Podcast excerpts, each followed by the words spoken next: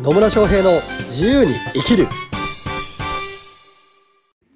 始まりました。始まりました。イエーイ。野村翔平です。マリリンです。今日も野村とマリリンがね、はい。まあ、愉快に楽しくだけどいいことを言う。うん。ビジネスの役に立つことだったりとか人生の役に立つことだったりとか、はい。もう聞いてるだけで幸せになっちゃうようなことだったりはね、まあ、語り尽くそうということで、はい。まあ、尽くさないけど。尽くさないけど尽くさないけど。話していくので、はい、ぜひ最後までお聞きいただければと思います。はい。はい、というわけで今日のテーマは今日のテーマはですねは、何かと言いますと、何でしょこの前は商品を作る話をしたじゃないですか。う商品を作る話しましたっけ？しましたよ。したんですね、はい。い、ろいろ喋ってきてるからもう。そうだね。それがいつなのかがちょっとよくわからないんですけど。そうですね。はい、とい。うことで、てことで。今回は、はい。商品単価のね、はい。決め方をね、ちょっとね、野村さんにね、お聞きしたいと思います。なんで笑ってるのかちょっとよくわかんないですけどね単価の決め方。は決め方。あ、商品作りましたと、はい。じゃあそれを一体いくらで売るんだいと。そどうやって決めればいいんだ、う。ね。え結構ねこの辺の質問されることありますよね。ありますね。ああいくらで売ったらいいんでしょうか？みたいなね。お好きなようにどうぞ。そういうことです。はい。結論から言うとですね、はい。好きにしろです。はい。はい。商品は自分で値付けすればいいです。う決め方自分が決めるだけん。だけ。以上うん。はい参考になったでしょうか？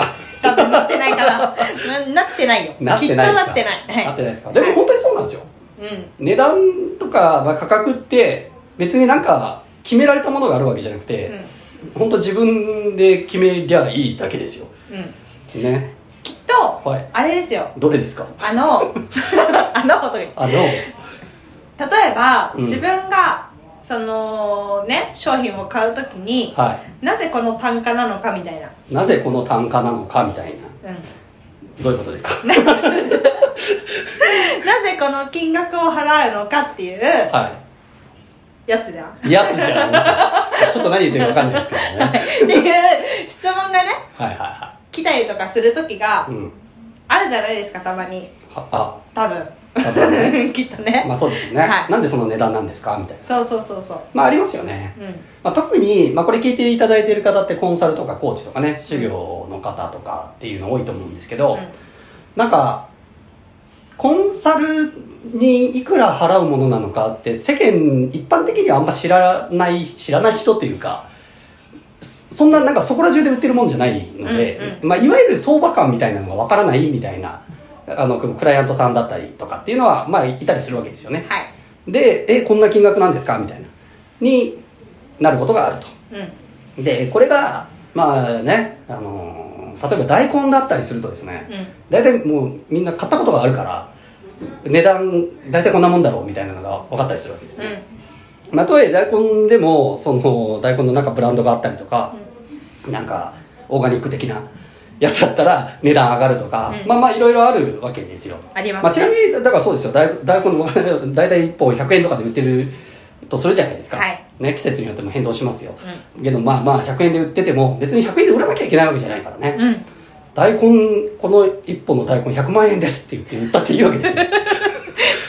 それはなぜかというと。そうそうそこに何かしら顧客が納得する理由だったりとか、はい付加まあ、いわゆる付加価値みたいなものがあれば別に大根1本100万で売ったって別にいいっちゃいいんですよね、うん。うん。まあ、とは言いつつ、まあね、あの、だ大根だとやっぱ差別化しにくいっていうところがあるから、はいまあそこまでにはならないと思うんですけどね。まあいずれにしろ、えっと、まあ今、付加価値っていう話をしたと思うんですけど、うんそう、結局、価値があると思ってくれるかどうかなんですよ。うん。で、価格って何なのかっていうと、例えば100万円って聞いたら、高いですか？安いですか？100万円って聞いたら、はいちょっと私の頭の中ちょっと壊れてるから、まあ一般的な私、正常な私で言う正常のと、私でいると。ちょっと高いなと思いますね。ねはい。じゃあその100万円払ってもらったらあのベンツが手に入りますって言われたら別にベンツいらないけど、いらないけど高いか安いかで言うと。まあ、100万円安いなと思います、安いかなと思うじゃないですか、はね逆に怪しいなと思う。大丈夫どっか壊れてんじゃないのみたいな感じなんですけど。あのつまり何かっていうとですね100万円だから高いとか安いじゃないんですよ、ね。その商品が何なのか商品の価値が何なのかの対比でしかないんですよね。うん。だから1億円っていうとなんかた高そうとかって思うかもしれないけどなんかあのビルが1億円で買えますだと安ってなるかもしれないわけですよね、うん。っていうような形で結局価格とか金額って何によって決まるかっていうと顧客が顧客、まあ、クライアントさんが得られるその価値に対する対価でしかないっていうことなんですよね。うん。なので価値が高いものを提供すればするほど価格は高くてもいいっていうことになるわけですよ。上げられるっていう話になります。はい。なので結局その商品の単価を決めようと思った時に何が決め手になるかっていうとその、まあ、顧客に提供する価値ターゲットあのクライアントさんに提供する価値が一体、まあ、金銭的に置き換えるといくらぐらいの価値があるのか。うんっていうことを明確にした上でそれより低い金額だったら欲しいってなるっていうことなわけですよね。はいはい。例えば、月100万円稼げるようになりますと。ね。まあ私のクライアントさん、本当ゼロから起業しても、6ヶ月後ぐらいに月100万とか稼いでる人普通にいるので、で、月100万稼げたら、年収1000万超えるわけじゃないですか。うんね。超えますねで、それのコンサルフィー300万ですって言っても、まあ安いっちゃ安くないですかまあ安いっちゃ安いですね。安いっちゃ安いですね、はい。まあ、実際に300万で売ってるかどうかっていうのはここは内緒ですけど。っていうことなんですよ。はい。なのでしっかりとクライアントさんとか顧客に価値を提供することができる。でその価値はこれぐらいのお価格的な価値があるよっていうことがうん。明確になっててそれをそのクライアントさんたちにその価値をちゃんと伝えられることができて相手が納得することができたらそれえーよりも安い金額のお商品単価を決めればですねまあ売れるっていうことになるわけですはいはい。なんで、商品の価格設定でいくと、もう基本的には本当自分が提供する価値、要は、まあ、例えば、ここではね、コンサルとかコーチの方が多いと思うので、まあ、自分のコンサルティングを受けてもらったら、あるいは自分のコーチングを受けてもらったとしたならば、あるいは自分のトレーニングを受けてもらったならば、最終的にその、おクライアントさんは一体どんな価値が手に入るのかっていうことをうんしっかり明確にしておくこと。そうですねうん、ってなります。で、まあ、私の場合はね、売り上げ上げるっていうところで、まあ、数字的に分かりやすいところにはなります。1000万稼げるようになるから300万くださいね、300万払って1000万手に入って、それが一生続くんだったら安くねっていう話で、まあ、分かりやすいんですけど、うんうんまあ、お金の面だけじゃなくてね、例えばこう、時間が短縮できますとか、まあ、時間、まあ、はっきり言って時間が一番大切なリソースだったりするので、うん。資源だったりするので、うん。特にあの起業してる人にとってはね。なんであの自分の無駄な時間がなくなりますとか自分があすごく時間がかかっている作業を、えーまあ、いわゆる外注だったりとか他の人にお願いするとお自分の時間がもっと増えるからじゃあそのおそれをその時間が削減できる時間を単価で考えるとこれぐらいの金額払ってもいいかなとかっていうのにもなったりするわけですよ。はいあるいは、あーもっとこう、なんていうんですかね、まあ、感情面だったりとか、人間関係が良くなるっていうのも、人生を豊かにするっていう意味では、まあ、それこそね、まあ、数字数字には表しにくいですよ。うんね、例えばね、あのー理想的なパートナーと結婚できます。